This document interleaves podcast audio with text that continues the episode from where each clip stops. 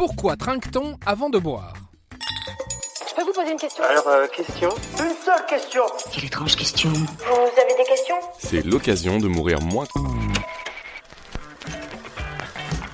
Trinquer, c'est d'abord une histoire de tradition.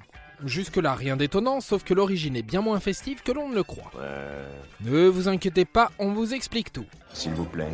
Boire un verre, c'est une façon sympathique pour faire connaissance.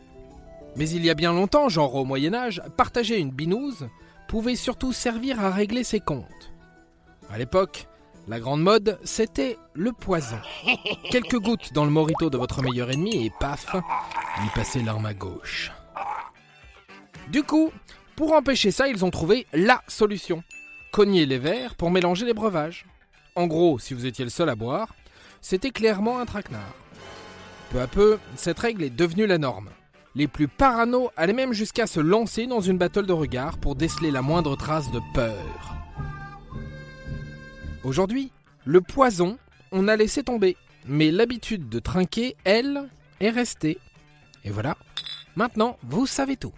Au revoir, messieurs, dames. C'est ça la puissance intellectuelle. Sapristi Si tu as aimé ce podcast, c'est le moment de t'abonner, de laisser une note ou un gentil commentaire. Et si tu as fait tout ça, eh bien merci, car ça nous aide beaucoup.